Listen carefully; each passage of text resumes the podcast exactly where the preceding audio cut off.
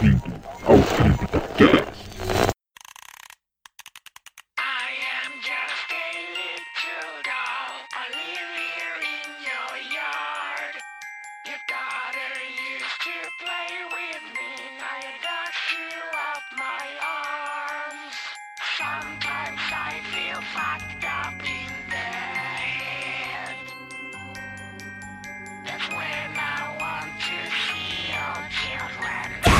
novamente, amigos ouvintes do Zona Sombria. Sejam bem-vindos a mais um CryptaCast.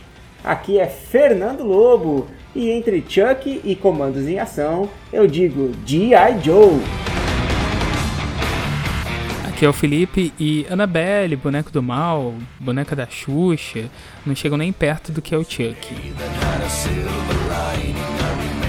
Hi, my name is Larissa, and I'm your friend till the end. Ho! Muito bem, como vocês puderam perceber hoje, quem está infelizmente para vocês aqui como host sou eu de novo. E nós vamos falar sobre nada mais, nada menos do que Chuck, o nosso boneco assassino. Vamos explorar um pouquinho sobre a sequência de filmes bons, ruins e muito ruins e por aí vai, que permeiam aí toda a história de Chuck, boneco assassino. Vamos acompanhar a gente aqui então. Você está no CryptaCast.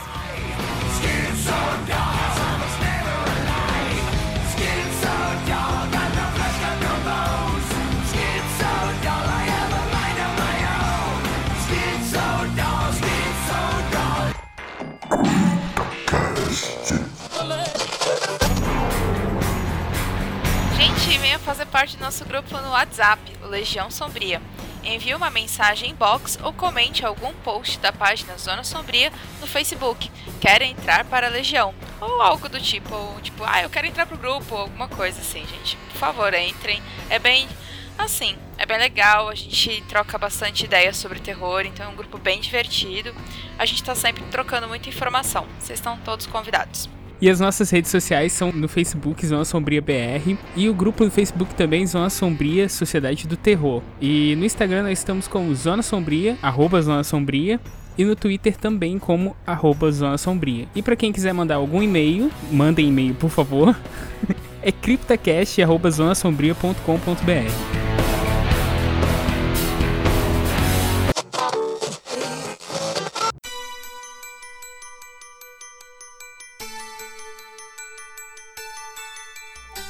Muito bem, começando mais um CryptaCast. Dessa vez nós vamos pegar a onda do filme Brinquedo Assassino que saiu e vamos falar um pouquinho sobre toda a mística, toda a história que tem em cima do Chuck, né? Mas pensando em Brinquedo Assassino, a ideia das histórias de terror envolvendo brinquedos, né, que fazem aí toda essa questão de, de serem amaldiçoados, não é, não é nova.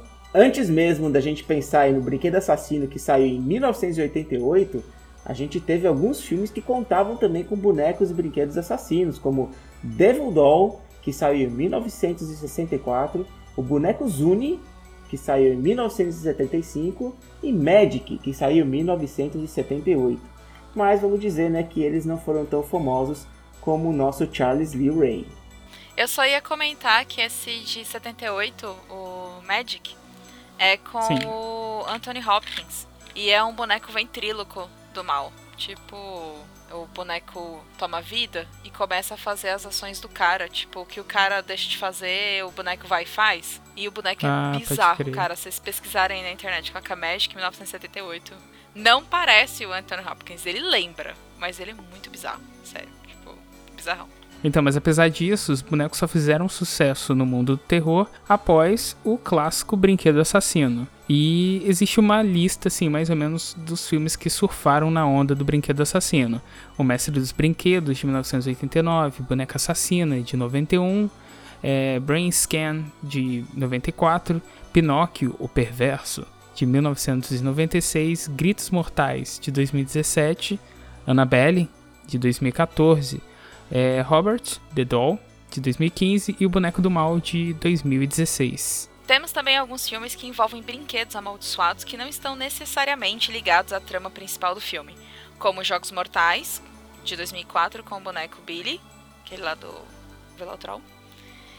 E Poltergeist, o fenômeno de 1982, onde a gente tem o palhaço, né? Aquele brinquedo de palhaço. Ou, ou seria palhaço de brinquedo. Olha, eu acho aqui que foram, foi- foram bonecos muito bem comentados aqui e dá um destaque especial para Annabelle e ao Billy dos Jogos Mortais, que eu acho que merecem CryptaCasts especiais para eles, hein? Mas vamos deixar esses bonecos de lado agora e vamos falar sobre o nosso amigo Charles Lee Ray, o famoso boneco Chucky. Chucky começa com a história do primeiro filme, Brinquedo Assassino, em 1989, com o título original de Child's Play e dirigido por Tom Holland. Homem-Aranha. É, gente. Ele é um vampiro igual o Keanu Reeves. Então, no primeiro filme, é, após a babá do garotinho Andy Barclay, que é, é interpretado pelo Alex Vincent, ela ser violentamente arremessada para a morte pela janela do apartamento, ninguém acredita no menino quando ele diz que Chucky, o boneco que ganhou de aniversário, foi o culpado, até que as coisas comecem a dar errado mortalmente errado. E quando uma série de terríveis assassinatos leva um detetive, interpretado por Chris Sarandon, o, in- o inesquecível Jerry de A Hora do Pesadelo, né? Levam o detetive de volta ao mesmo brinquedo, ele descobre que o verdadeiro terror tinha apenas começado. O boneco perturbado pretendia transferir o seu espírito mal para um ser humano vivo, o pequeno Andy.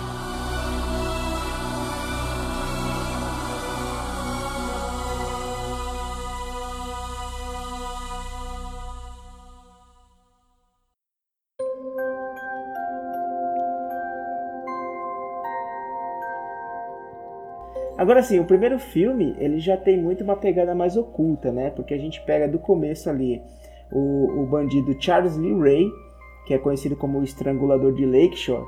Ele é um assassino realmente, né? E está sendo perseguido pelo detetive, Chris- é, interpretado pelo Chris Sarandon. E logo no início do filme ele vê que ele está num beco sem saída e para conseguir escapar ter alguma chance ali de, de, continuar sua vida, né? Mesmo que seja uma vida meio capenga, vamos dizer assim, ele faz um Não, não, ritual, Tem, um ritual de magia tem que negra. descortar. O cara tem. O cara tem conhecimento de voodoo, ele não tem uma vida capenga. Voodoo é capenga, não, pa- não vem me dizer. que voodoo outra é pra coisa. Jacu. É, voodoo é pra Jacu. Exatamente. Então, assim, é, ele assistiu muito pica-pau, então ele resolveu fazer um ritual voodoo dentro de um dos bonecos, né? O Buddy, que é E um boneco de um- plástico. uns bonecos que é a maior sensação do momento. Na verdade, ele não tinha muita escolha, né? Porque assim, ele se Não é. escondeu. Oh, oh, peraí, peraí. É o, é o good guy. né? Good guy não. É o good guy. O bonzinho, né? O good guy. É. É. É. Não, não era o Buddy. O Buddy é, é da nova geração aí. É o Desculpem, é, desculpem a falha. É, mas realmente é o Good Guy, né, no, no original é o Good Guy. É, e ele não tinha muita escolha porque ele já estava ferido, ele já tinha sido alvejado pelo detetive e ele se escondeu dentro de uma loja de brinquedos. E com a febre do Good Guy, tinha uma pilha de, de caixas de brinquedos e ele decidiu pegar um para fazer o ritual e transferir a alma dele para dentro do boneco e conseguir assim se salvar é, da perseguição do detetive. E aí a gente começa realmente a nossa história, né? Porque ele consegue com sucesso transferir a sua alma para o brinquedo, até que por uma questão aí de, de, de sorte ou azar cai nas mãos do nosso amigo Andy, que é o menino do filme. Considerando que ele. é, no momento que ele executa a manobra é sobrenatural, né? Do, do, do feitiço, cai um raio gigante no meio da loja que destrói tudo, né? Cria uma bola de fogo gigante que isola o detetive não sei de onde. Tipo, E o parece que detetive ele. sai de lá sem nenhum arranhão. Exatamente. Não, eu, eu ainda fiquei meio assim. É, pasmo pelo fato do dele de explodir, ter uma explosão e, tipo, o corpo dele tava inteiro depois o corpo do, do, do assassino psicopata do mal. Na- Nada faz sentido naquela cena. Mas a gente releva, né? é, como é que eles falam? É, licença poética. Não, vamos lá, pessoal. Licença poética é a frase mais comumente usada na década de 1980. Mas assim, é, continuando um pouco o filme, né? Como é que, como é que o, o- o brinquedo, né? Como é que o Chuck, no caso, chega até as mãos do Andy? É, os brinquedos estão todos esgotados e na verdade o, a loja de brinquedos, né, com todo esse ritual cheio de efeitos especiais no filme acontece, o raio cai na loja e pega fogo. Oi? Então, deixa eu só tirar uma dúvida. O Tom Roland, ele é o mesmo diretor desses filmes catastróficos, né? Tipo, 2012, é, Vulcano. Sim, ele gosta de explosões, né? Ele é o Michael Bay da, da década de 80. A pesquisa Tom Holland hoje é o. Só aparece o Homem-Aranha. Só aparece o Homem-Aranha. É. É uma parte muito interessante porque o Andy, e lembrando o Andy do Toy Story, ele tem. Ele é um garoto que, tipo, ele é mó inocente e você fica com muito receio dele se machucar, porque ele é um garotinho muito sensível. muito pequenininho ali. Ele é um garoto também muito habilidoso, porque de manhã ele já prepara o café da manhã pra mãe e ele não tem habilidade nenhuma na cozinha, ele queima as coisas, coloca, sei lá, que aquilo, cereal em cima dos negócios, ele enrola tudo, sai derramando as coisas, fazendo sujeira pela casa, só pra poder agradar a mãe, porque ele quer ganhar presente ao aniversário dele. Tá certíssimo. Ou não, né? Ele estragou É, metade da casa pra isso. Pô, ele destruiu metade da casa. Ah, saiu esparramando leite no chão. Eu não sei como é que a mãe dele não saiu do quarto, escorregou, bateu a cabeça no chão e morria. E acabava o filme, pronto. Ah, e a casa era carpete, né? A casa era carpete? Não, é, eu acho que era carpete. Imagina derramar leite no carpete, né? Nossa, que horrível, Fedor que meu deve Deus. ficar. Não, leite com cereal. Formiga, barata, todos os bichos. Chuck. Chuck. É triste, né? Se fosse o Rogerinho do Ingá aqui, ele ia dizer: Tá certo, menino de profanato!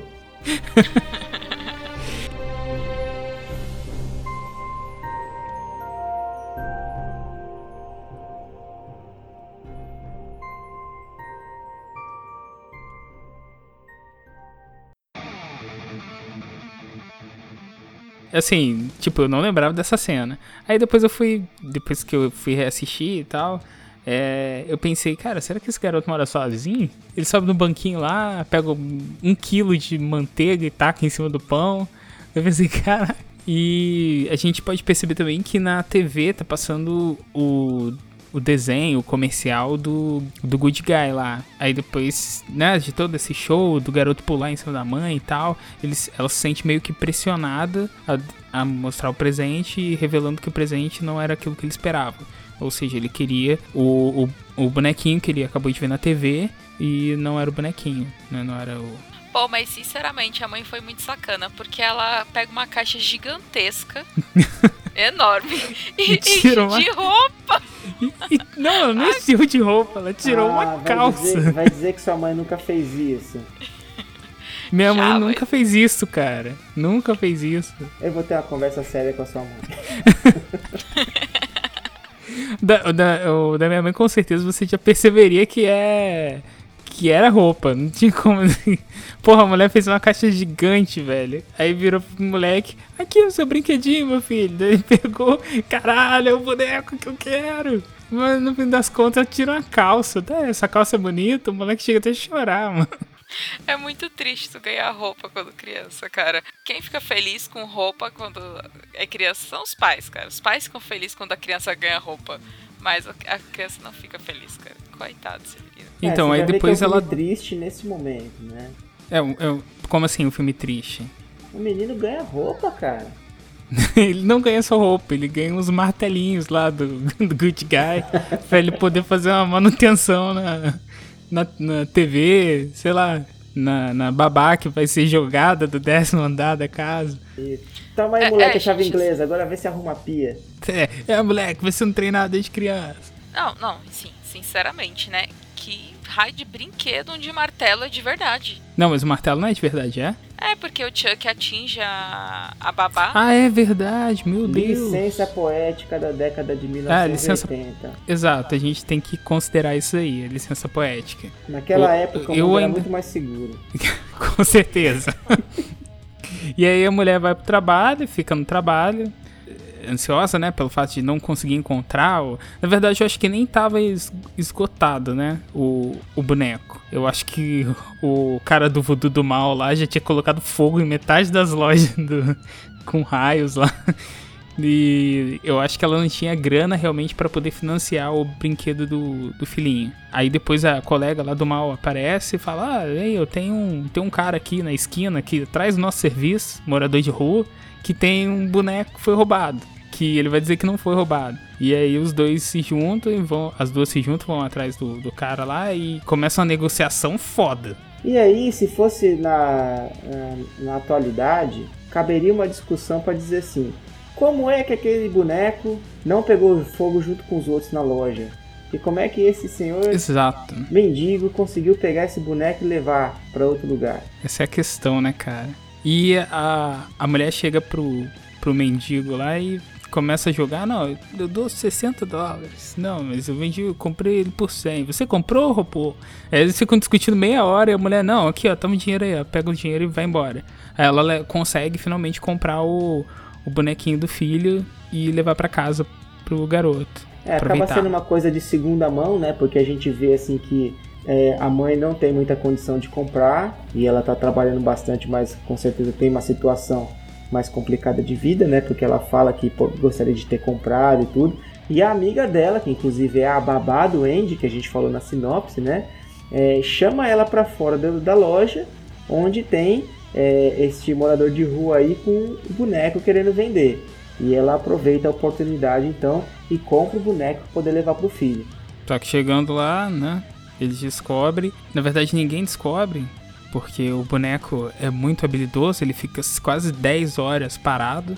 O cara deve estar sofrendo de ansiedade lá dentro, porque ele fica, tipo, sentado no sofá horas, tentando, fingindo que é um boneco, porque é o espírito de um homem dentro do corpo de um boneco. Imagina aquela coceira no olho. O boneco fica com o garoto, dorme e tal. A mulher meio que dá aquela. A, a babá dele. Pô, você não vai ficar acordado até tarde. E coloca o garoto pra dormir. E o Chuck fica puto porque ele queria assistir o noticiário. Que ia falar sobre o acontecido, né? O caso de voodoo na loja. Ou seja, ele só matou ela por causa de noticiário. Os Exatamente. noticiários deixam as pessoas violentas, não são os jogos. Os brinquedos também deixam as pessoas violentas. Depende do brinquedo. Não, os brinquedos É, são violentos nesse caso. Nesse caso são. Eu acho que eles são violentos e demoníacos. Eu acho que a gente tinha que fazer bonecos à prova de rituais voodoo. Sou a favor. É de borracha, né? Pelo menos é a prova de raios, né? E de fogo. Pois é, já, já ganhou. Eu, disse- eu não entendi o fogo, mas o raio eu tenho certeza que não pegou. tá, então basicamente é isso. Eles. é- ela é atacada pelo, pelo boneco. Uma coisa muito interessante é que você não consegue. Você tem a visão do, do brinquedo. Isso o, o Tom Roland ele meio que adaptou, né? Assim como em, em Evil Dead, quando o Sam Raimi coloca a câmera, a visão do mal, ele colocou a visão do boneco e o boneco ataca a, a, a mocinha lá como se fosse em primeira pessoa. Primeira pessoa? Primeira pessoa. Ele ataca em primeira pessoa a babá. Sim, ele é, é, você tem que lembrar que os recursos visuais da época também não eram muito bons, né? Então o máximo que aparecia era a mão dele. Isso é uma coisa muito legal Ah, porque verdade. é, você via a mãozinha dele passeando pelo, pelos cômodos atrás da, da mulher e meio que olhando assim e tal. É uma e, boa forma de adaptar, né? E Sim. deixar uma visão diferente.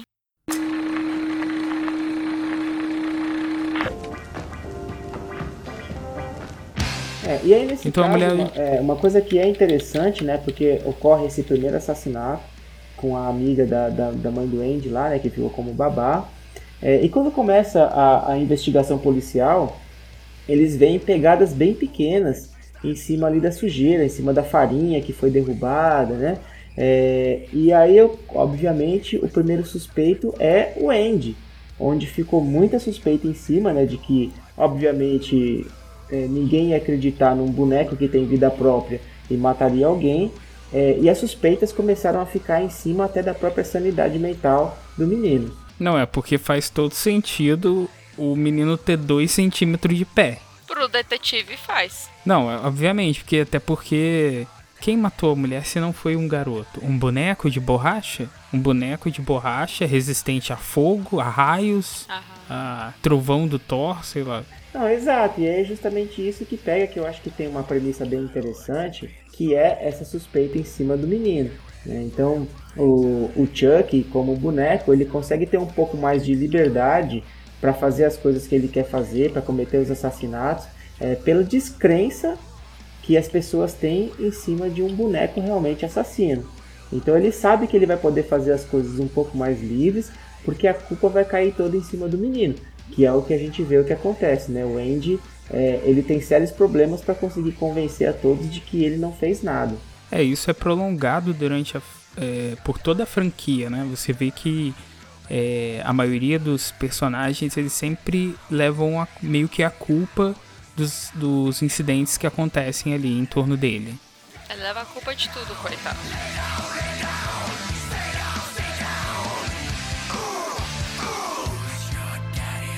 E aí que eu vejo que tem essa, assim, uma das sacadas mais legais do filme é quando a mãe realmente começa a acreditar no, no Andy. Né? Então, assim, poxa, tem, tem alguma coisa errada, meu filho não é assim, e ela começa a desconfiar realmente do boneco. É, e é quando ela descobre que o boneco está sem pilhas que serviriam para funcionar. Então, ou seja, como é que o, boneco. É, lembrando que o, que o Andy todo? foi mandado. Aí ele já foi mandado para outro lugar, né? Ele foi mandado pra. Pra um É, ele fica tipo num manicômio, né? Isso, ele estava numa clínica Isso. psiquiátrica. Já estava com todo o contexto assim de que contexto, né, de que ele estava com alguma, algum perturbo mental, né? E, e então ela pega o boneco e descobre que ele estava sem as pilhas. Então, ou seja, como é que o boneco consegue se mexer e fazer todas as coisas que ele faz sem as pilhas? Então, aí nesse momento, ela acredita no Andy e ela tenta, inclusive, né, é, ameaçar o Chuck de jogar ele na lareira. E é quando ele realmente se revela para se proteger. Até porque ele dá uma despirocada na mão dela assim e sai voando pra todo lado. Já xinga ela e tal. É, pode crer. E se bem que ele nem é tão obsceno, né? Como ele vai ser na, do, pro resto da franquia. O- Não, nesse primeiro filme eu acho que ele é bem calminho. Depois ele começa a ficar mais. Ele vai aprendendo as malandragens. É, ele fala algumas coisas e tal. Ele é, ele é bom, ele é o Charles de Ray, né?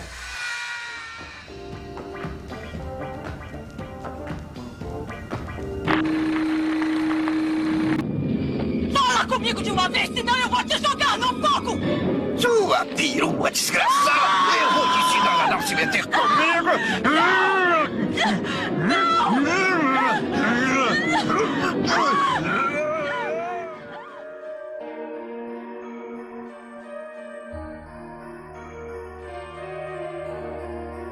Mas aí que começa um negócio interessante. Por quê? Porque o ritual que ele fez não deixou como um boneco né, para a vida toda. Ele começou a assumir um corpo com características humanas dentro do boneco. Então quando É, e, é, e isso é explicado quando ele vai ao encontro de, do, do mestre dele, né? Ah, não, ele encontra o mestre no segundo filme, não, no primeiro. No primeiro. No primeiro Porque mesmo, ele o- encontra.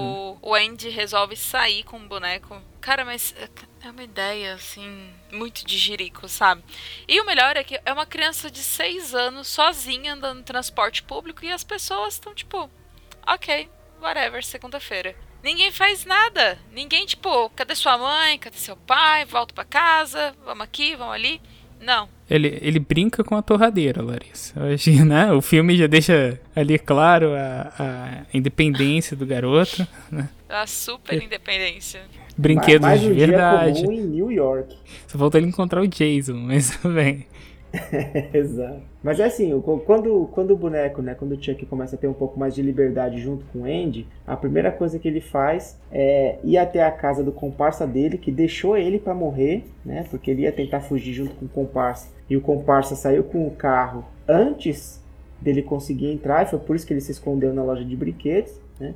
Então uma das primeiras coisas que ele faz é justamente nessa cena, né, que o Andy tá com o boneco lá no metrô e andando sozinho, é ir até a casa do comparsa é, e matá-lo. Então ele entra na casa, liga o gás do fogão, até que instiga ele a o comparsa dá um tiro lá dentro e a casa explode e pega fogo.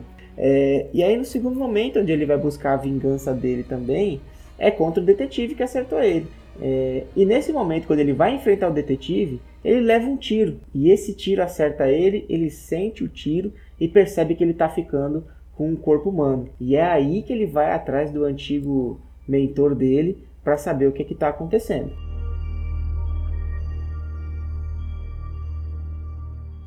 E aí ele chega lá desesperado, pedindo ajuda e querendo saber como que ele faz pra poder vol para poder voltar, né? O que que por que que tá acontecendo aquilo? E o cara explica pra ele, ó, você não pode ficar muito tempo nesse corpo. Se você continuar nesse corpo, meu amigo, você vai virar humano. E eu não ensino, eu não quero te ajudar porque eu não ensino coisas que são usadas para o mal. Ou seja, né? Por que, que ele ensinou alguém a tomar o corpo de outra pessoa? Não é pro mal, eu não sei por que que é. Exatamente. Aí o que temos então é um boneco que está tomando um corpo humano e isso vai prejudicando ele cada vez mais. E o mentor dele acaba revelando que para ele conseguir sair desse corpo, né, para perder essa característica de estar humanizando o boneco, ele precisa transferir a alma dele, ou ele só vai conseguir transferir a alma dele para a primeira pessoa para quem ele revelou o seu segredo.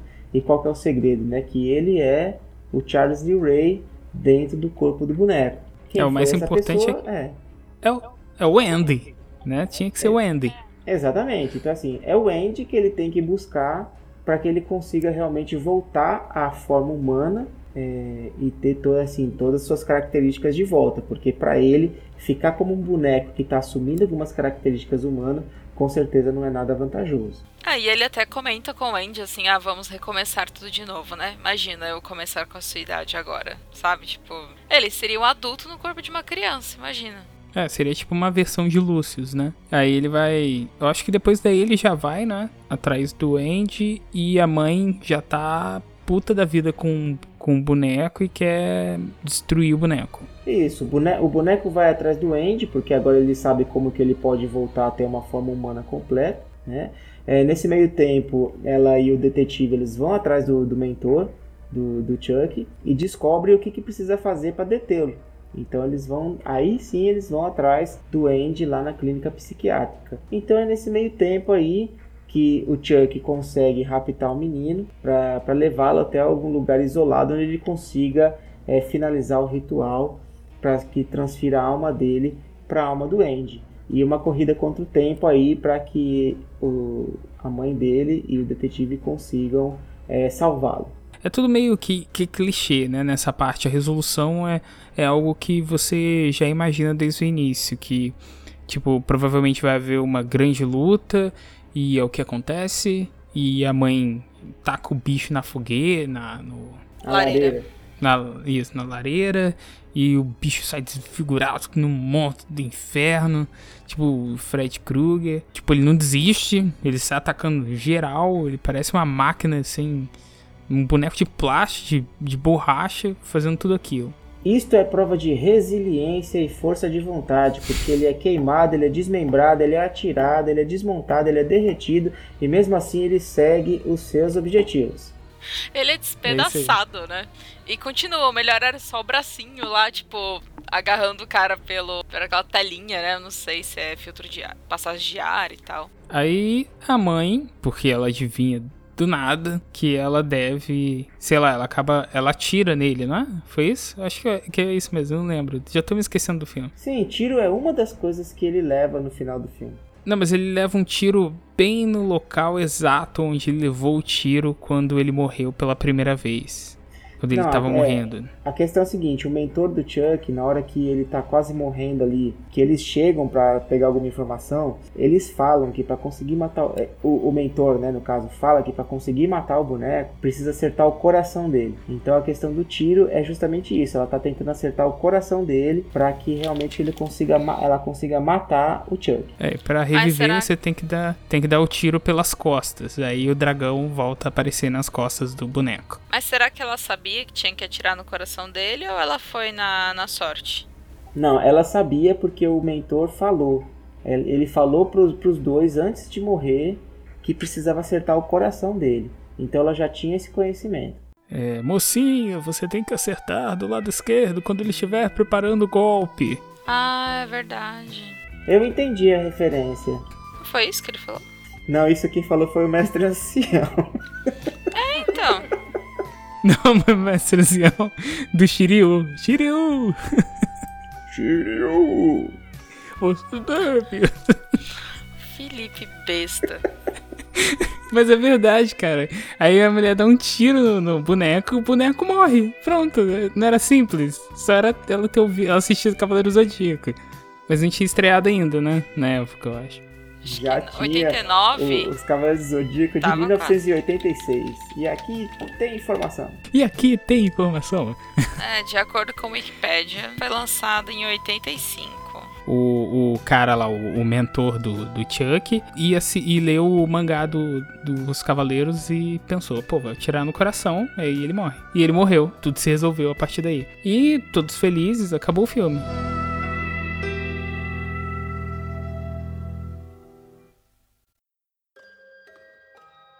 Né? Então, realmente, esses últimos minutos Finalmente filme morreu. é basicamente isso, né? A gente acha que ele morreu e não morreu até que realmente consegue matar ele. Né? É, e aí a gente tem, então, o segundo filme que foi lançado é, praticamente dois anos depois, é, ainda pegando um pouco essa onda, né? Porque o filme ele, ele fez, ele, ele é um, um filme mais de, de baixo orçamento e tudo, mas ele fez um sucesso, né? É, então, dois anos depois, já foi aproveitado e lançado o segundo filme, que é o Brinquedo Assassino 2, Child's Play 2 no, no original. O diretor é o John LaFia, é, e ele foi reconstruído. Né? Então, o famoso brinquedo assassino, com o seu sorriso satânico, volta à vida nesta nova história da assustadora luta entre o jovem Andy Barclay, ainda interpretado pelo Alex Vincent, e o demoníaco boneco que tenta se apoderar de sua alma. Após ter sido queimado em sua última fuga, Chuck renasce das cinzas depois de ser reconstruído por um funcionário da fábrica de brinquedos, para atenuar a publicidade negativa a respeito do boneco. Ressuscitado, Chuck persegue sua presa para reiniciar a caçada. E aqui, só uma coisa rapidinho aqui. Aqui eu achei a premissa até interessante. Por quê? Porque como a gente falou aqui agora na sinopse, eles tentam atenuar a publicidade negativa em cima do boneco, porque fez barulho, né? Eles reclamaram, botaram na imprensa e tudo em cima dele, e eles decidiram pegar. Aí eu não sei porquê, né? A licença poética mesmo, né? Mas assim, eles pegaram o boneco todo destroçado ali na casa do, do Andy e decidiram reconstruir para mostrar que não tinha nada a ver.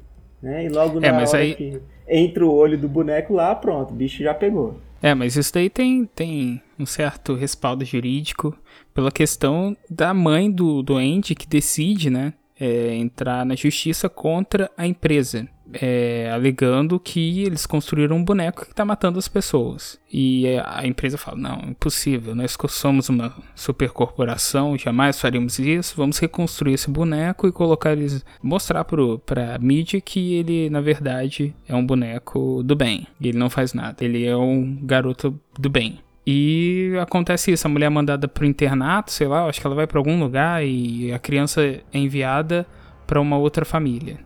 É, ela é colocada numa clínica psiquiátrica também, né? E é separada do Andy. É, e o Andy ele fica num orfanato. Então aguardando aí alguma audição. até que Então, antes de é- ficar no orfanato, não, ele volta pro orfanato depois, ele, ele vai pro orfanato, é, de certa maneira adotado pela família Simpson, até o desenrolar que no final ele retorna pro orfanato. Ou vai pra outro orfanato, não... É, ele retorna, ele retorna pro orfanato por conta do- dos assassinatos realmente e tudo, né? É, mas aí o que acontece é justamente isso, né? Você tem a família Simpson lá que decide levá-lo, mesmo que temporariamente, para cuidar dele. É, e aí começa a realmente ter os problemas com o boneco, né? Porque ele, é, o Chuck volta, ele consegue descobrir é, onde, onde o Andy tá ficando e vai atrás dele. Como, porque né? Ele ainda tá com a premissa de que ele precisa transferir a alma dele para a primeira pessoa que ele contou o segredo. Então toda, toda a história do filme ela, ela é baseada no Chuck indo atrás do Andy para conseguir então fazer um novo ritual. Então ele consegue chegar na casa do- dos pais adotivos e começa a fazer várias coisas ali e que colocam até a própria credibilidade do Andy em jogo, pois os pais adotivos acham que é ele que está fazendo malcriações ou destruindo coisas e inclusive até mesmo é de ter matado o, o Sr. Simpson, né? É, porque obviamente, e mais uma vez, tem a premissa de que eles não vão acreditar num boneco que tem vida e seja um assassino. É, uma coisa interessante é que o Chuck, ele é o tipo de personagem que nunca consegue os seus objetivos. Ele ficou desde o primeiro filme, a gente já sabia que ele de alguma maneira se transformar em humano, e ele já tinha noção de que o tempo dele estava acabando, ou ele ficaria preso para sempre, e ele foi novamente atrás do Andy para tentar fazer isso. A coisa que eu geralmente não gosto nesse filme é a premissa dele é muito boa pelo fato de envolver a empresa, né? Eu acho que já partiu para um patamar diferente. Só que o problema é que eles tentam repetir a fórmula, colocar o Andy novamente como culpado e o colocar o Chuck para caçar o Andy e transferir o corpo, a alma pro corpo dele, mesmo o Chuck sabendo que Tipo, já se passaram dois anos, né? Ou mais, não sei. É, porque aí a gente É. tem a fórmula de sucesso, né? Passaram dois anos, mas as pessoas continuam achando da mesma forma. Tipo, É, assim, as eu acho que a, justi- a justificativa pro Chuck seria de que ele não sabia, né? Que, tipo, pra ele não houve esses passos de tempo, talvez. É, pra ele não. É assim, a gente entende que pra ele não passou realmente o tempo e que ele continua na busca dele, né? Ele renasceu ali e continua na busca dele para conseguir transferir o seu corpo. né? Então, é, não tem, não teria muita diferença pra ele em si realmente. Para ele foi um período em branco do, até o momento em que ele foi reconstruído. Né? É, e nesse, a gente vê realmente, como a gente falou aqui agora, né? Os filmes eles são muito parecidos realmente.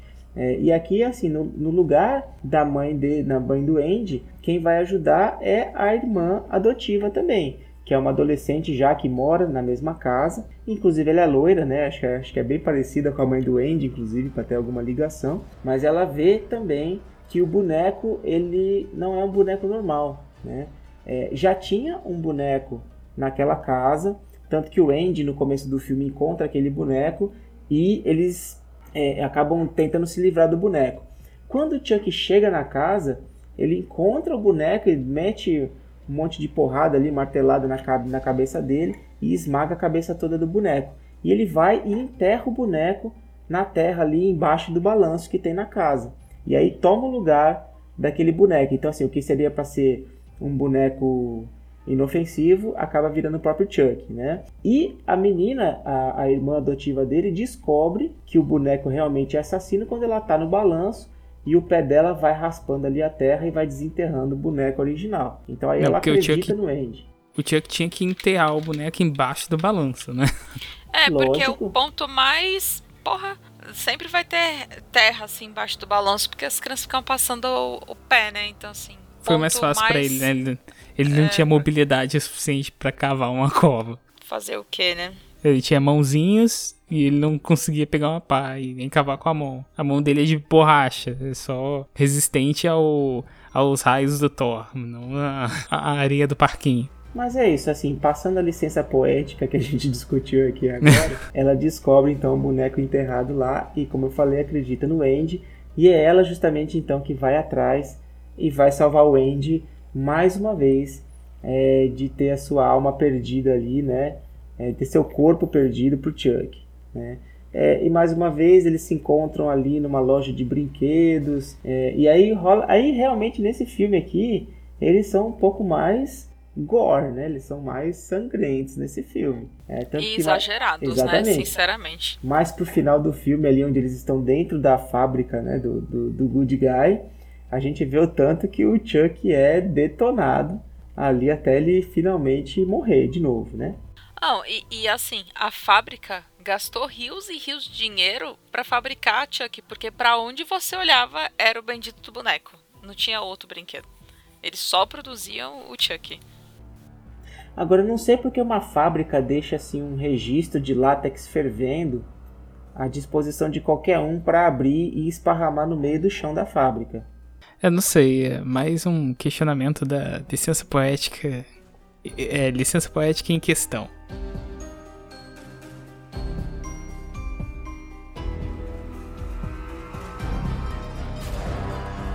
Desta vez é década de 1990, porque o filme é de 91. Isso. Eu jurava que esse segundo filme era o primeiro filme, porque foi o primeiro que eu assisti quando criança. Olha. Então, o filme, ele praticamente ele se desenvolve, ele, ele encerra quase que da mesma maneira que o segundo. Isso com carnificina de, de borracha. é, submerso no, no látex ali fervendo, né? Então eles conseguem finalmente derrotar o Chuck.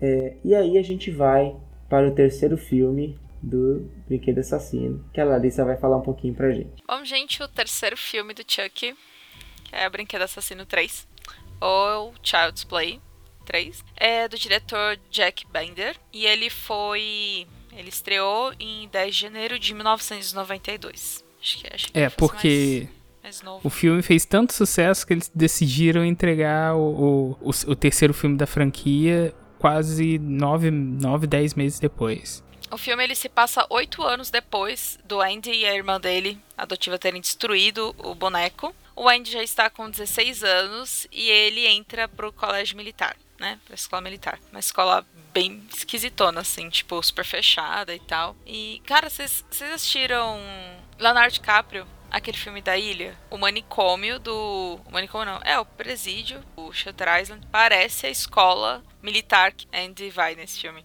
Enquanto isso, o presidente da fábrica, lá de brinquedos, ele resolve ressuscitar de novo o Good Guys, né? O brinquedo.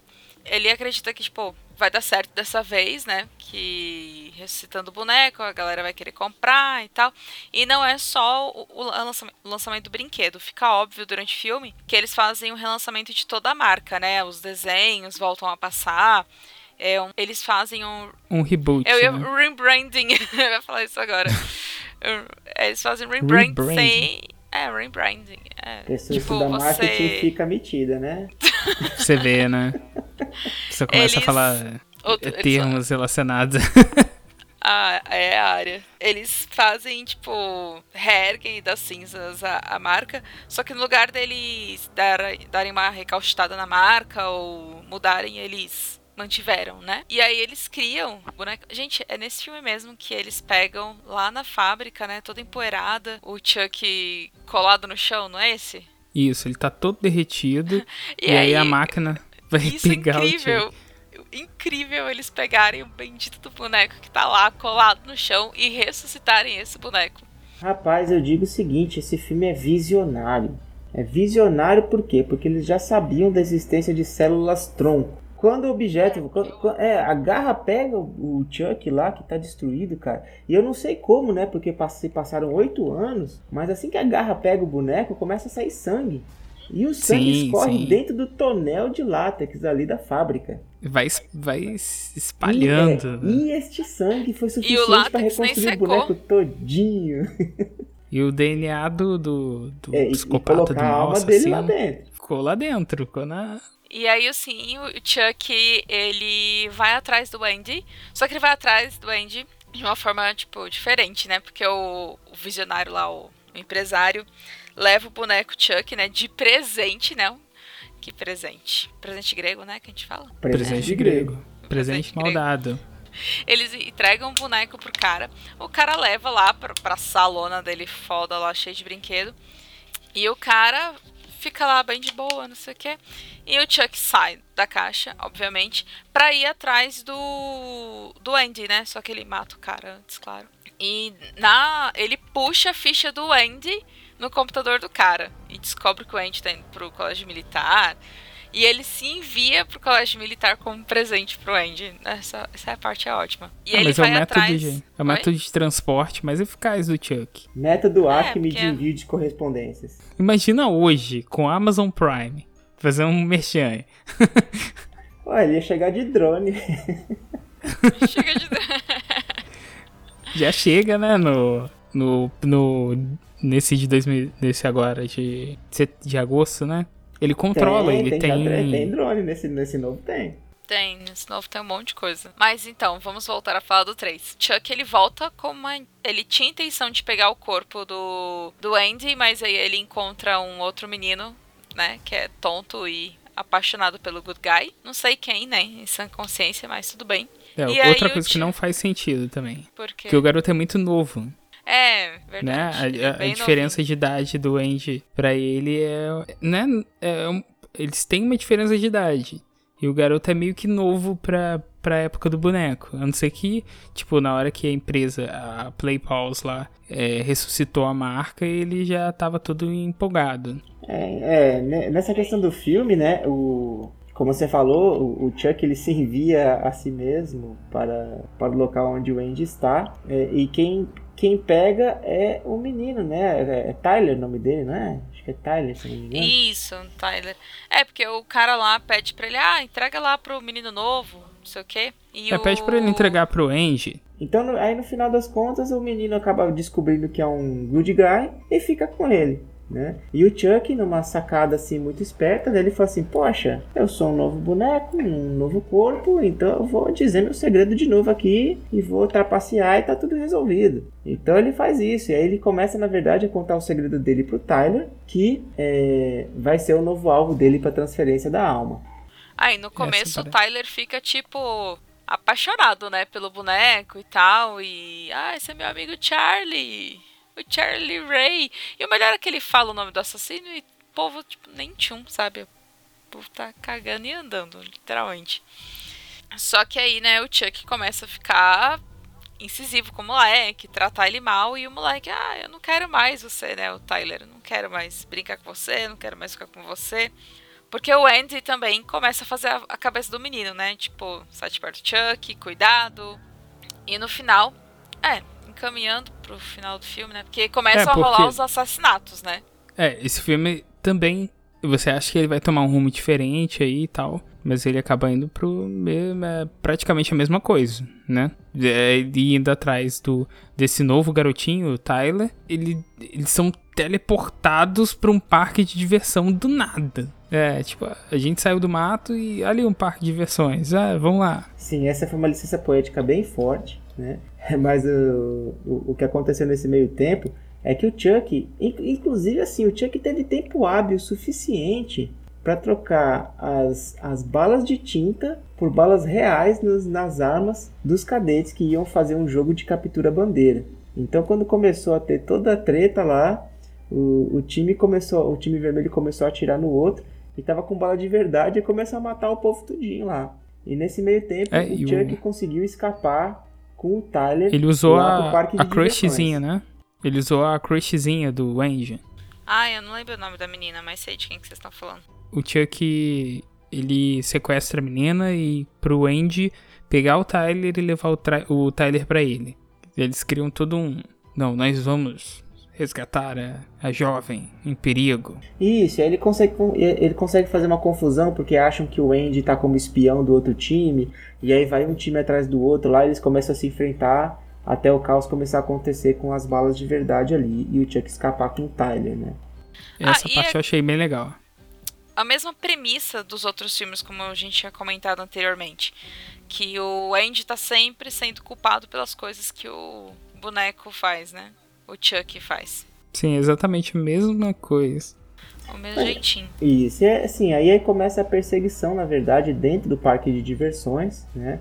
Onde, coisa mais clichê impossível, eles vão é, dentro do trem fantasma ali, né? Pra, pra ir atrás do Chuck, porque o Chuck decidiu que o trem fantasma ali, o coisa do terror, seria um lugar bem interessante para fazer o ritual voodoo. Agora eu vou dizer, nesse trem fantasma eu jamais entraria. Porque Ué, por quê? Um boneco gigante da morte que tem uma foice extremamente afiada, E um eu brinquedo. não, eu não entraria nesse, nesse trem Os fantasma. brinquedos aí são nunca. perigosos. Exatamente, mano. Ele arran... a, a foice que você deveria ser de mentira arranca Met- metade da cara do Chuck. Do cara do Chuck. É, eu tô revendo a cena. Essa cena é ótima. E ele fica com um aspecto bem medonho. Ah, esse filme é bem gore, né? Na verdade, ele mostra muita coisa. De todos é um. Não vou falar todos, que a gente ainda fala de mais pra frente. Mas assim, até agora, né? Do. Sim, entre sim, eu acho que Os primeiros, né? ele É, vai. ele é um serviço pros é, fãs de gore, com certeza.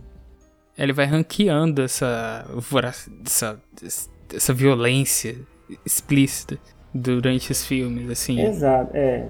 E aí, assim, no, no filme, inclusive, né, o, o Chuck liga o slow motion dele e começa a fazer o ritual voodoo com o Tyler pra dar tempo do, do Andy conseguir subir três vezes o Monte Everest. Sim. Ah, e o, o Chuck, ele morre numa cena super Rei Leão. Igual Como seria uma cena super. Não, coloca O música aí. Mufasa quando morre. colocar o Fernando cantando, hein? cantando, sim, por favor. Não, mas assim, a cena em que o, o Mufasa e o Scar estão lá na. Tem os Gnus chegando e tal, e eles vão salvar o Simba. E aí o, o Mufasa pede ajuda do Scar, lá naquela, naquele penhasco.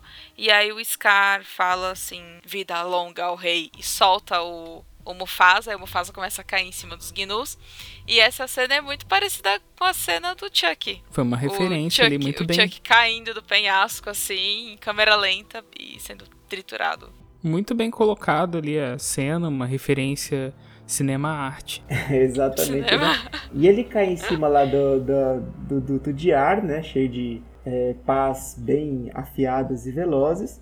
E é literalmente trucidado e despedaçado. Que é aí que você chega e fala assim: bom, finalmente, né? Ele morreu de vez e nós não vamos ter mais filmes do Brinquedo Assassino. Porque esse já foi ruim o suficiente. Pior que tá, não fica.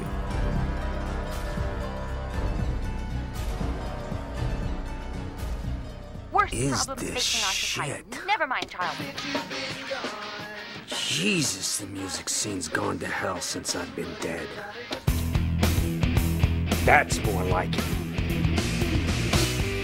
E em 1999, nós temos a noiva. Muito tempo de depois, né? Chuck. Foi, o último Ah. filme, o 3, foi em 92 e em 99 99. que reaparece a noiva de Chuck. Chuck e sua noiva. É, e, e, assim, e aí, apenas um, um pequeno parênteses aqui, a gente vê como o pessoal gosta de requentar as coisas. Sim, eles pegaram o Chuck que tava ali no cantinho da geladeira, tiraram e, ah não, ah, posso usar isso daqui. Ah, é uma fórmula do sucesso, gente. Do sucesso, vou colocar em aspas. E, Gente, eu não assisti A Noiva de Chuck. Assisti assim.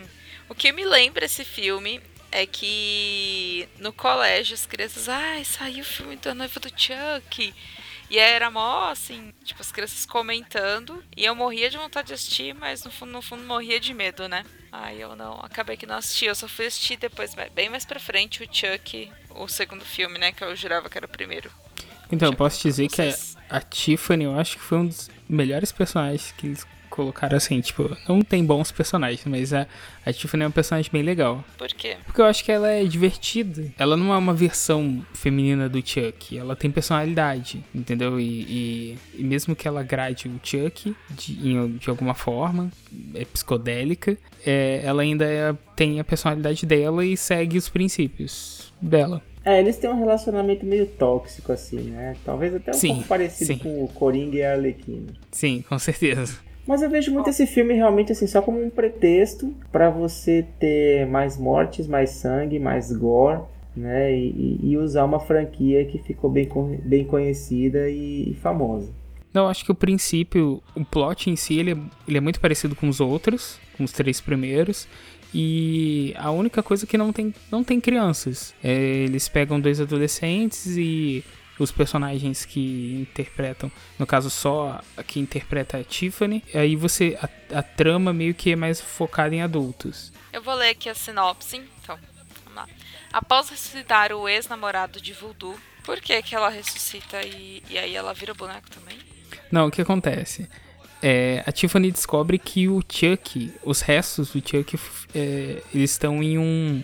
Como que é aquela, o nome daquela área que da polícia, onde você tem é, provas, é, algumas coisas apreendidas? Ah, vocês sabem que local é esse.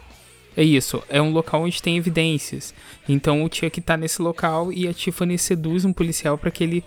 A Tiffany, tipo, que é apresentada como a ex-namorada do, do psicopata lá do Charles Ray, ela é. Ela seduz esse, esse policial, ele pega as partes do Chuck, então ele tá todo despedaçado, leva pra ela, ela mata ele e reconstrói o Chuck, costurando o Chuck e usando um amuleto que começa a ser presente na série, que eu esqueci o nome do amuleto, mas é um amuleto que dá poder, voodoo, e ela utiliza esse amuleto para trazer o Chuck de volta.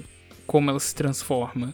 O Chuck fica com fica puto com ela porque eu acho que ela só faz uma piada, ela pega uma bonequinha lá e fala que aqui sua a sua noiva, ele faz o voodoo para poder aprisionar ela no corpo da, da boneca enquanto ela está no banho. assistindo Frankenstein.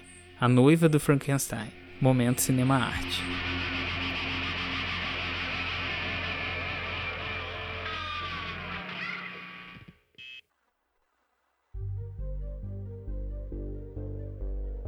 É isso, gente. Vai falar mais o que do, do noivo do Chuck? Que eles parecem a Bonnie Clyde?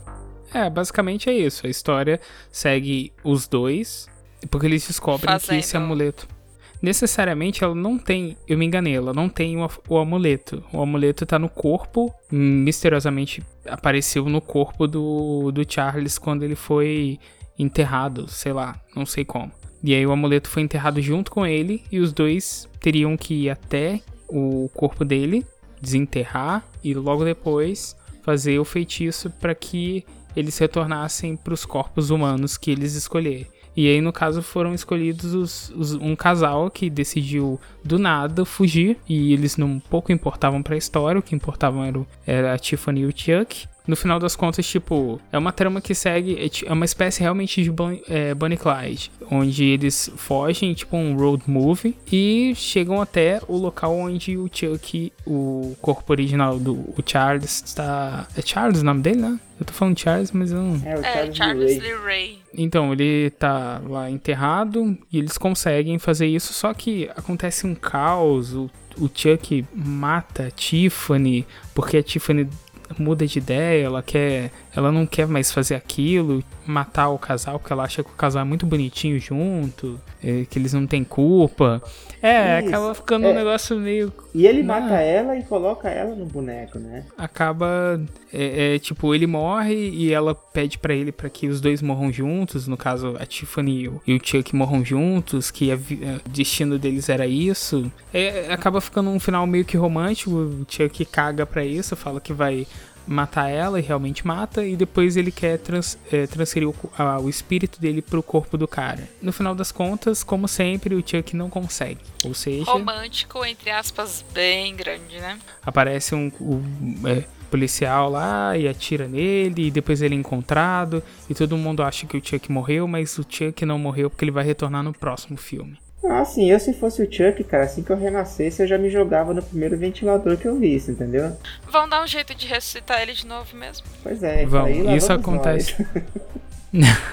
E isso acontece em, mil- em 2005, quando eles trazem né, o filho do Chuck, é, Seed of Chuck, aparece do nada, tipo, a história já começa com um bonequinho que um bonequinho muito feio, né, verde, e basicamente ele é um boneco que vive em um circo como um ven- é, como seu ventríloco e as pessoas acreditam que ele não é um boneco que tem vida, né? Ele quer entender de onde ele veio, pra onde ele vai e o que ele é. Pra isso, ele pesquisa, sei lá, ele assiste a TV, alguma coisa que ele faz para que ele possa encontrar, encontrar informações que levem aos pais dele, ou quem, e que- alguém que tenha criado. Ele acaba descobrindo que existe um filme sendo produzido, e esse filme é um filme do Chuck, onde você tem dois bonecos e tal, que na verdade é o filme da noiva do Chuck. Então é como se eles tivessem pegado o filme da noiva do Chuck e inserido dentro do, do filho do Chuck. Como se o, o- a noiva do Chuck fosse um filme, ah, ele tá sendo gravado e tal, os bonecos estão sendo utilizados. Quer dizer, é, tudo que aconteceu em noiva do Chuck tecnicamente não é real. Ele vai lá, descobre como,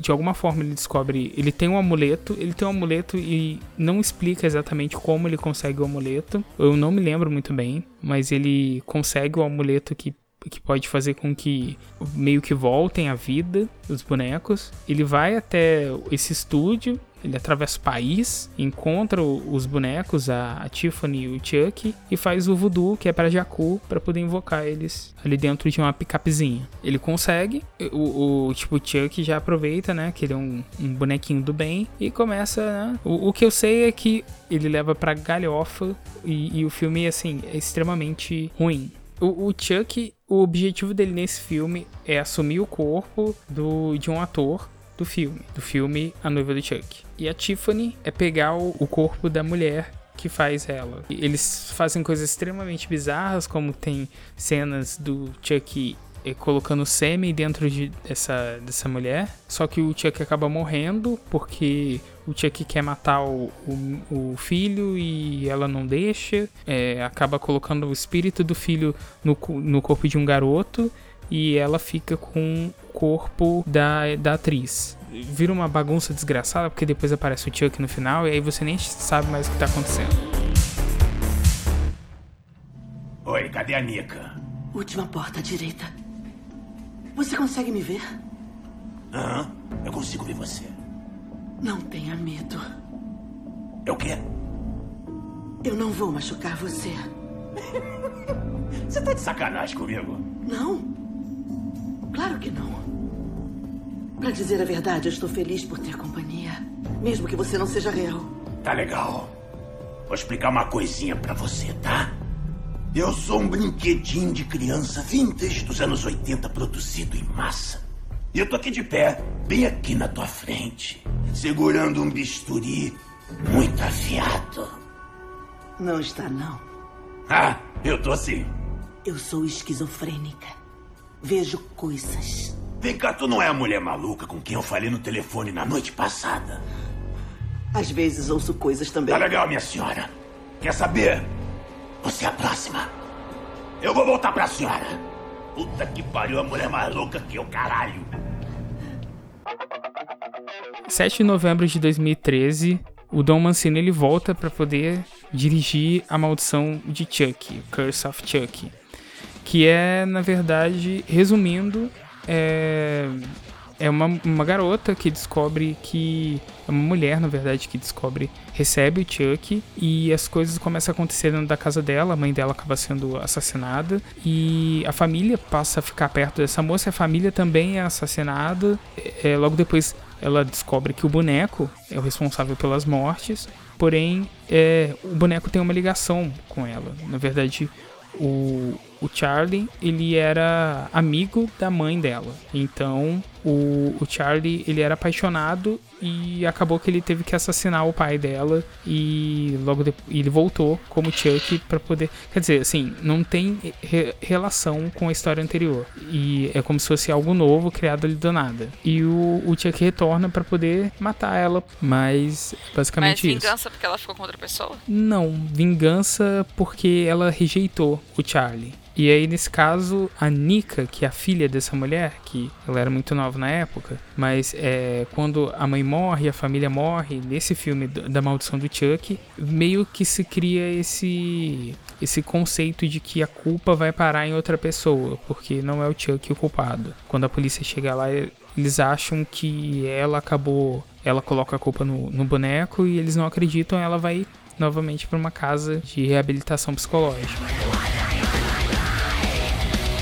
Consequência, a gente continua com o culto de Chuck, que é Cult of Chuck, de 27 de outubro de 2017, onde a Nika, que é a mesma personagem do filme anterior, é praticamente uma sequência, e esse filme é um pouco melhor do que os outros três ou quatro, os outros quatro, não, os outros cinco. Esse filme é um pouco melhor que os outros, porque o que, que ele faz? Ele cria um ambiente mais dark, com até mesmo a fotografia dele é, é, trabalhando em tons mais escuros, deslancha em piadas bem bizarras e o Chuck de uma maneira bem absurda, bem gore. E essa Nika, ela, ela já tá internada nesse meio que um sanatório e é um, é um hospital psiquiátrico, né? O que acontece é que existe um doutor lá que decide fazer um, um tratamento de recuperação para ela. E o objetivo principal é pegar o brinquedo ao qual ela tem tanto medo, e levar esse brinquedo para ela para que ela possa se, se recompor é, mentalmente e entender que o brinquedo é só um brinquedo. Porém, o, o Chuck começa a aparecer e ser enviado para várias pessoas.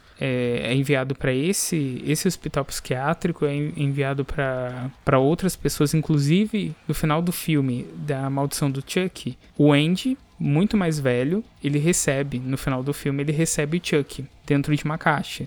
O Chuck acha que vai matar ele, mas no final das contas, o Andy já tá preparado para poder enfrentar o Chuck. E o Andy aparece novamente no culto de Chuck, só que assim, a relevância dele é muito pouca, porque ele vai até o hotel, o, o hospital psiquiátrico, e no final das contas ele não consegue, de maneira alguma, é, matar o, o Chuck, porque o objetivo do Chuck, já que ele tá ali, né?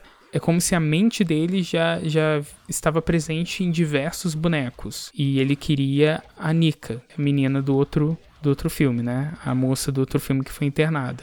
Ele queria o corpo dela. E ele acaba conseguindo o corpo. E no final do filme aparece a Tiffany, a Tiffany pessoa, que foi possuída no filme anterior. Mas mesmo assim, eu acho que esse filme ele se encaixa ainda no, em um perfil de terror que, que ele brinca com um pouco de comédia. Mas ele, ele vira uma. Um, um, ele, ele faz algo bem diferente do que os outros filmes até 2013 com a maldição do Chuck tinha feito.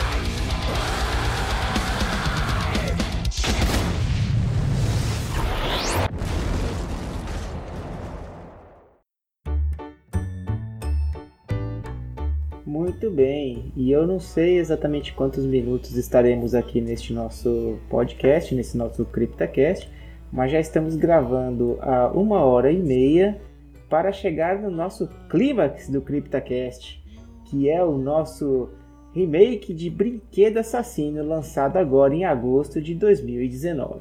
Brinquedo Assassino, um. A gente pode chamar de remake, gente? Olha, É, tecnicamente é um- filme de muitas coisas. Ele é um- A gente pode pôr vários nomes nele, né, inclusive. Ele é um. Ele não é um sucessor, né? Porque ele é basicamente a mesma história do primeiro filme, só que com uma roupagem mais moderna, né? Vamos assim falar. Ele lançou agora em agosto de 2019. O diretor é o Lars Kleiberg, é isso? Ou Klevberg? É, Clive Lars Berg, eu Klevberg. Ah, tá. É um, é um V. Não é o Diretor Lars von Trier.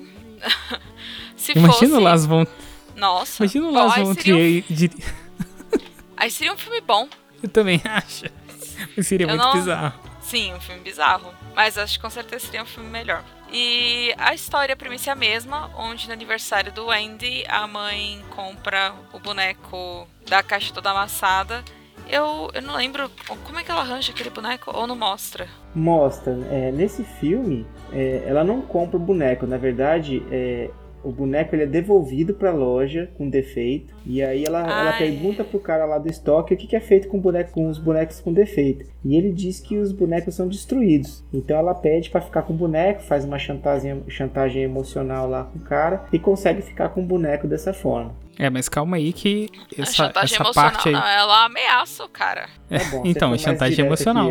Não, mas calma aí que isso daí não começa exatamente assim. O Chuck, ele vem da China e quando ele é feito na China, o cara que era responsável pela pela composição do software de- dele e do hardware, o, o cara é demitido e ele fica puto da vida e vai lá e desabilita. Eu acho que o Fernando tá mais envolvido nessa área, ele pode dizer se é verídico ou não. Aquele, Meu Foi- amigo, meu foi sensor algo- de informática aqui assim apitou diretamente sem parar em nenhum momento nesse início do filme.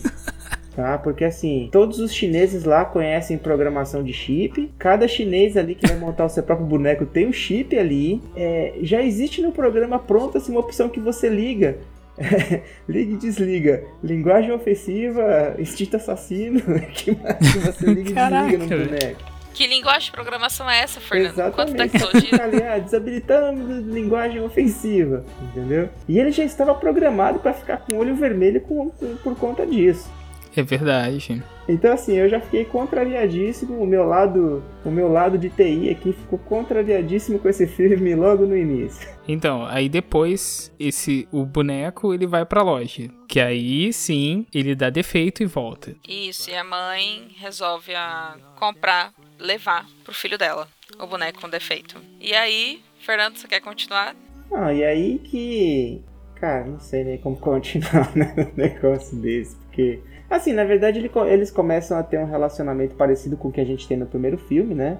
O menino começa a ter uma ligação com o boneco e que agora na verdade não é um boneco que tem a, a alma possuída lá, né? Não teve um ritual voodoo e sim a, a inteligência artificial. E a inteligência artificial vai aprendendo com o tempo, conforme as ações e as conversas que o Andy tem com o boneco. E não só o Andy, como os, os amigos dele também na, na nova casa. Então ele começa a ver alguns comportamentos e por aquele chinês ter tirado é, todos os, os bloqueios ali de linguagem ofensiva e qualquer ações que possam ser prejudiciais, ele começa a aprender coisas que não deveria aprender é, e aí começa a xingar e começa a fazer coisas ruins, inclusive matar.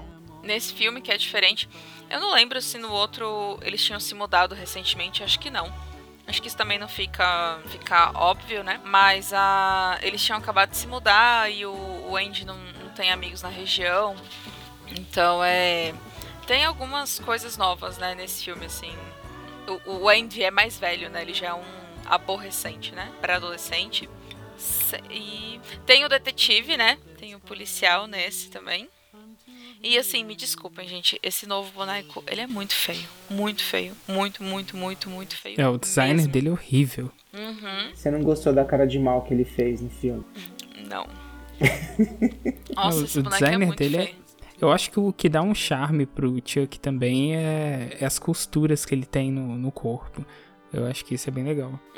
Esse novo boneco, assim, eu não sei como é que foi feito os primeiros, eu acho que era animatronic também. Só que, pô, pra eram. época, o boneco é muito lindo, sabe? Se você pegar os primeiros Chucks, o boneco é muito bonito. Pra você pegar o, o novo de 2019 e o boneco ser horroroso, horrível. Sim, uma coisa sentido. que é, interess- que é interessante, Larissa, quando ele. Quando a mãe entrega a caixa, ele pega a caixa, vê que é um boneco, ele fala assim, ah tá, daí joga pro lado. Tipo, ah, hum, É, porque não tem interesse premissa, nisso. né? Ele, ele não queria o boneco.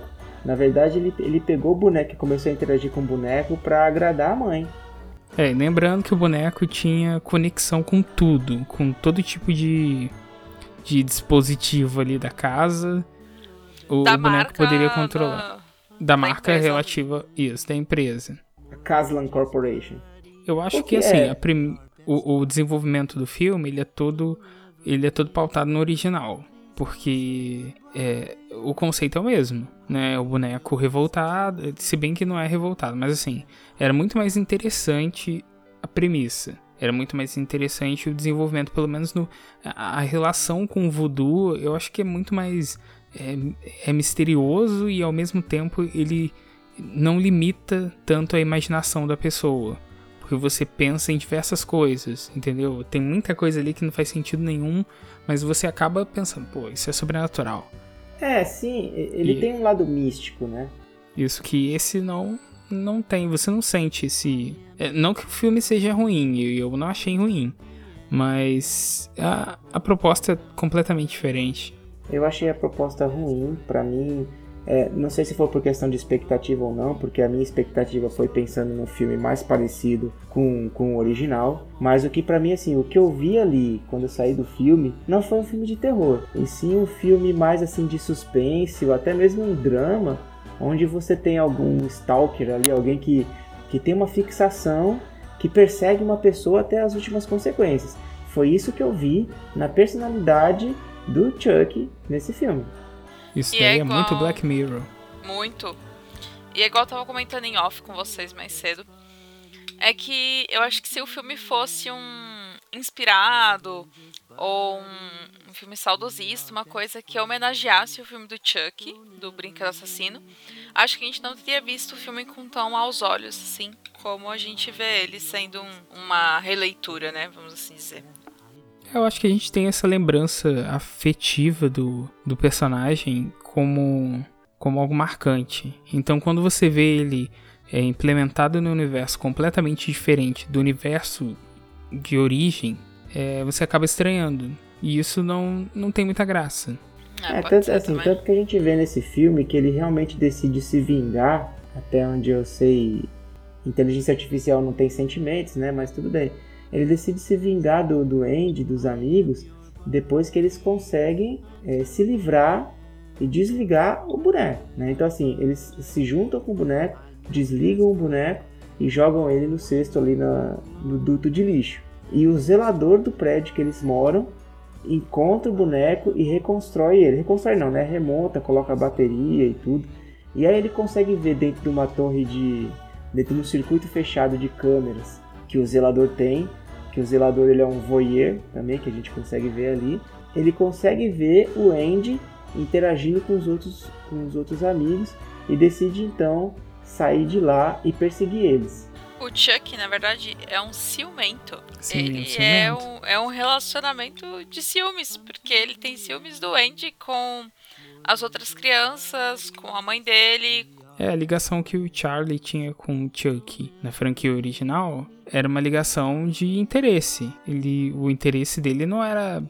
É, se bem que ciúmes é interesse, mas é, era um interesse totalmente egoísta, né? Ele queria só o corpo do garoto e pronto. E isso é, é, um aspecto meio que maniqueísta. Enquanto aqui você vê que é algo artificial e ao mesmo tempo você não sente tanta empatia, porque o objetivo dele é, é meramente, é, sei lá, não sei.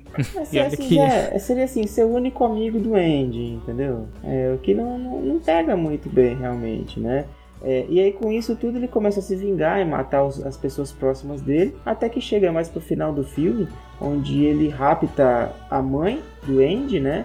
E deixa ele preso, é, deixa ela presa, para que o Andy vá até lá para resgatar e aí ele conseguir matar o Andy. Então assim, um, um, boneco, uma inteligência artificial que tem todo esse sentimento vingativo também, para mim é bem é bem estranho. Surreal. Não, não soa algo natural, entendeu? Ficou realmente muito artificial. Until the end.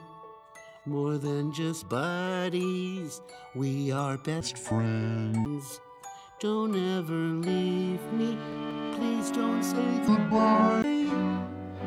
I'll be yours till the day that I die.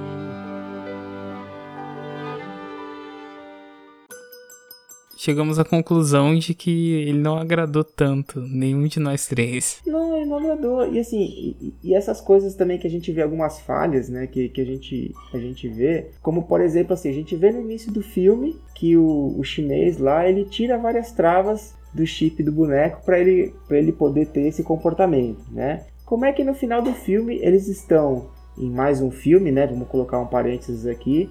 Eles estão dentro de uma loja cheio de bonecos do Good Guy, entendeu? Do Buddy. É... Agora é Buddy, né? Não é mais o Good é. Guy. Cheio de bonecos é, do Buddy. E o Chuck consegue controlar todos os bonecos da Casla. Quer dizer, cadê assim? Esses bonecos também não vieram com, a, com as travas de segurança, entendeu? Como é que ele consegue tão facilmente controlar todos os brinquedos e, e dispositivos de, é, da, da Caslan Corporation, né? É, a, a, conexão que ele, que ele tem, assim, a facilidade de conexão entre um dispositivo e outro, não é suficiente para dizer que ele conseguiria fazer isso. O Chuck sim, abriu sim. cada um e reconfigurou e colocou de volta. Foi assim que ele fez. O Chuck é o Mr. Robot. Ah, pode ser também. Não, eles entraram naquela sala de treinamento do Dragon Ball Z, né? Fala a verdade. Ai, que o tempo passa mais devagar, né? é, eles ficam um ano lá dentro e passam uma hora só fora. Mas é isso, então assim, no, no, na questão desse filme, né? Aí no final, obviamente, eles conseguem contornar a situação, conseguem tirar toda essa conexão do Chuck com os bonecos e conseguem é, derrotá-lo e matá-lo, né? É, obviamente matá-lo entre aspas, porque os filmes de hoje em dia já propositadamente te deixam uma ponta para próximos filmes, caso aquele tenha tido sucesso. É, no finzinho do filme, quando tá saindo a nova geração dos Buddy lá, a gente vê um dos bonecos dentro de uma caixa com um, um resquício, assim, um, um relampejo assim de, de um olho vermelho lá dentro. Eu só sei que quando eu tava no cinema vendo filme, eu não via a hora desse filme acabar e eu ir embora. E me senti muito jogando dinheiro fora, sabe? Não, para mim assim também foi. É... para mim foi decepcionante o filme. Eu, eu esperava algo realmente bem diferente, com uma proposta diferente, inclusive.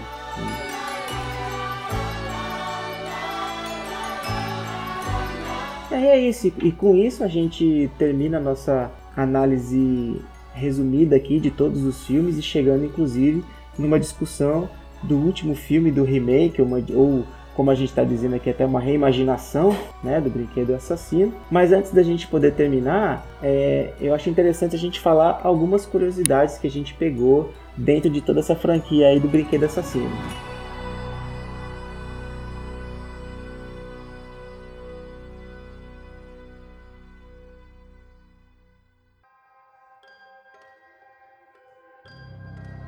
Então, beleza. Eu acho que uma das primeiras curiosidades é em relação ao título do filme, que é inicialmente o primeiro filme, ele, o título que nós conhecemos, que é Brinquedo Assassino, é Child's Play, mas o título original, que seria no caso, seria Bloody Buddy, que faz, né, uma referência aí, o novo filme talvez tenha puxado o nome do personagem lá de trás, que significa amigo de sangue em tradução livre. Roteiro original, escrito por Dom Mancini, o público imaginaria que o real autor dos assassinatos seria o menino Andy em vez do, do boneco. Porque eu acho que teria uma premissa interessante aí, né? É, eu pensei nisso, tipo, pô, ia ser bem legal. Se a gente passasse o filme todo achando que fosse o menino e no final descobrir que, que era o boneco. Acho que ia ser mais legal, tipo. É, não mais que não- legal, mas eu acho que é, seria interessante, sabe? Sim, seria- eu acho que eles poderiam ter utilizado nesse filme novo essa premissa. Seria mesmo que você melhor, já viu? soubesse. Porque assim, é, para ser honesto, né? Os filmes antigos, eles são divertidos. Com você ver o Chuck assassinar as pessoas, de certa maneira, né? Não que assassinar seja correto, mas você entendeu. É, o- é divertido porque o Chuck é um personagem carismático. A estrutura dele, o designer dele é muito é, atrativo, diferente do novo. E isso não poderia aparecer caso ele fosse, caso o Andy é, ele não fosse mostrado e aí levasse a, ten- a entender que o Andy seria o, o assassino para os espectadores. É, não é que não pudesse aparecer, né? Mas que ele tivesse momentos chaves, né? Da aparição dele. Sim, Meio que mas mesmo- deixasse pistas pro final. Sim, mas, mas a estética do boneco não poderia aparecer. Porque, como ele é um animatrônico, você já perceberia que ele é o culpado. E a ideia seria que o Andy fosse o culpado pra nós. É, Essa, essa é uma curiosidade interessante, mas realmente assim é, seria difícil de você conseguir é, explorar essa, essa premissa, né? É uma, uma outra curiosidade que a gente tem também assim é em cima do próprio nome do, do Chuck, né? O Chuck ele, ele coloca como apelido dele quando ele tá com, com o boneco, mas o nome que ele diz, né? O nome da pessoa é Charles Lee Ray. E esse nome ele é derivado do nome de três famosos assassinos, que é o Charles Manson, que ele era líder de um grupo, né? Uma seita ali onde eles cometeram vários assassinatos. Entre os mais famosos foi o assassinato da Sharon Tate, esposa do diretor Roman Polanski. O outro assassino é o Lee Harvey Oswald, que foi o assassino do John Kennedy, e o James Earl Ray, que foi o assassino do Martin Luther King. O filme foi lançado na mesma data, 9 de novembro de 1988, que é a cena de abertura, na qual o serial killer Charles Lee Ray transfere sua alma para o boneco. Nossa, É, tipo- não me toquei que aparece data no filme. É tipo como se o filme fosse uma live. É, tipo, ó, tá rolando agora, né? Uma coisa assim.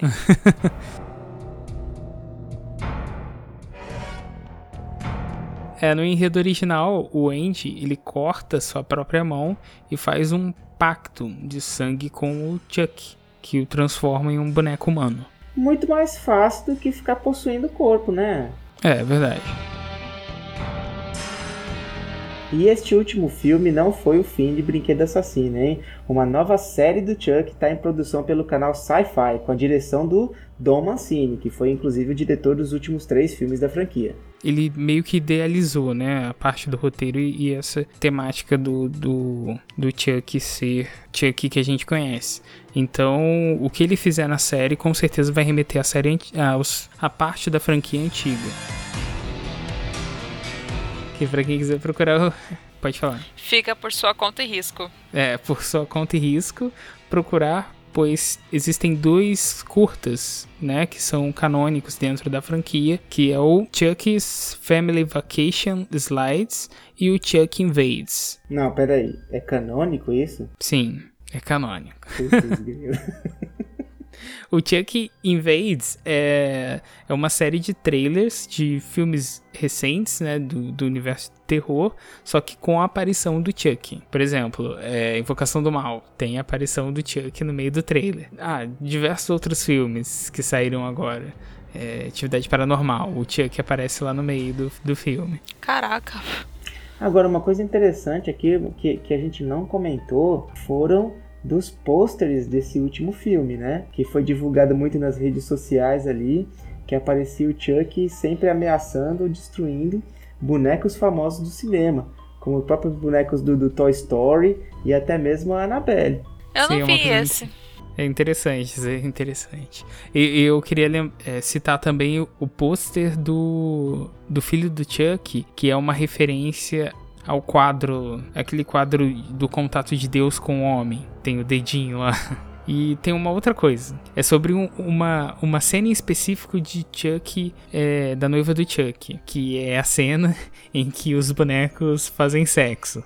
E a coisa mais. E a parada mais bizarra é, é quando o Chuck solta. Quando, quando acontece o diálogo da Tiffany e do Chuck, onde a Tiffany pergunta: Ah, e a camisinha? E o Chuck responde: Espera, espera, Que espera. foi? Que foi?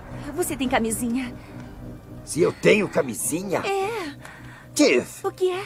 olha pra mim. Eu sou todo de borracha. Ah, isso mesmo. Sabe, eu pensei que você fosse de plástico. Já tá pronto.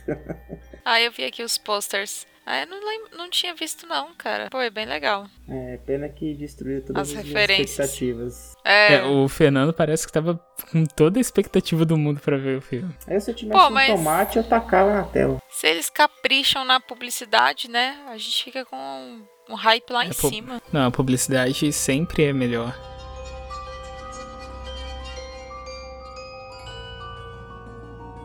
E é isso aí, pessoal. Mas antes da gente terminar o nosso CryptaCast, não podemos deixar de dar as nossas indicações, né? Então eu gostaria aí que o Felipe começasse dando a sua indicação para os nossos ouvintes. Beleza, é, eu vou indicar é, duas coisas na verdade. Uma coisa que eu queria indicar é referente ao podcast mesmo, que são os dois os, dois últimos filmes da franquia antes do, desse filme novo, de 2019, que é o filme de 2013 e de 2017, A Maldição de- do Chuck e O Culto do Chuck. Por quê? Porque eles são filmes que são meio que soltos da franquia, mas trazem é, alguns aspectos de forma mais é, obscura, com um terror meio que no estilo que está sendo feito nesse, nesse início de século. E o outro, meu outro, minha outra indicação é O Segredo de Davi, que é um filme sobre um garoto que descobre como sobre o desejo de matar e ele registra tudo isso. É bem interessante porque é, a foto, principalmente eu acho que o que mais se destaca nesse filme é a fotografia. Ele é um filme nacional e ele não é, tem aspectos americanizados, mas mesmo assim ele ele consegue ser bem original em, em determinadas é, montagens e, e na fotografia mesmo ele acaba inovando em algumas coisas. Inovando não, mas sei lá, se diferenciando, variando bastante. E é bem bonito. E a minha indicação vai ser o livro It, do Stephen King. É, até parodiando aí o seu Madruga, né?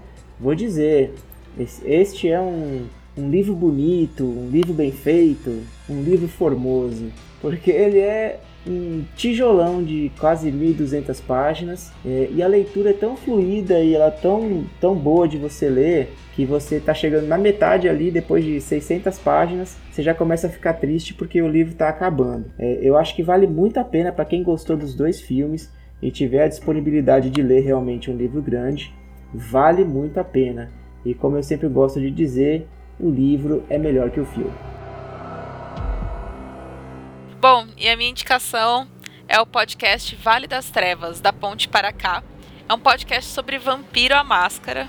É, é um pouco de terror, mas assim, eles falam sobre o sistema, eles aprofundam bastante sobre as, as- os clãs e as seitas dentro de Vampiro à Máscara. E pra quem curte aí a temática, pra quem curte RPG, fica aí a dica aí do, do podcast. Acho que vocês vão gostar bastante. É um podcast novo, mas que tem muito potencial. Tem roleplay? Tem roleplay! Sim! Tem roleplay. Uhul! e o roleplay deles é bem divertido. Então, assim, é. Acho que pra quem curte, vale muito a pena. Muito bem, pessoal. E depois de quase duas horas de gravação, estamos finalizando mais um CryptaCast. Gostaríamos de agradecer todos que nos acompanharam até aqui e pedir que vocês aí nos acompanhem também em outras mídias. Nós estamos no Facebook, em www.facebook.com.br Zona Sombria BR. Também estamos no Twitter e no Instagram.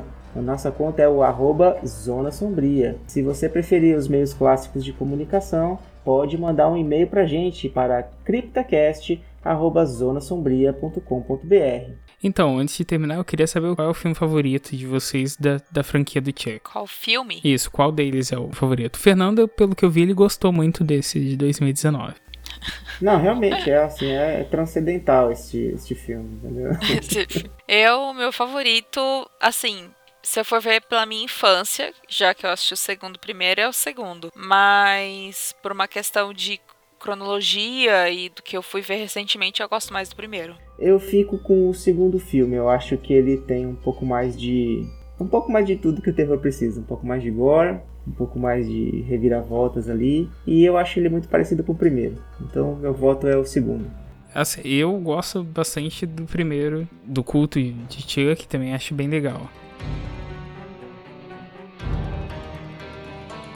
Então, muito bem, depois desses parênteses aqui, só nos resta dar tchau para os nossos ouvintes, né? Então, muito obrigado a todos pela audiência e até o próximo CryptaCast. Vamos dar tchau pro pessoal então? Tchau, tchau, pessoal! Tchau, tchau, galera. Até a próxima. Tchau, até a próxima, galera.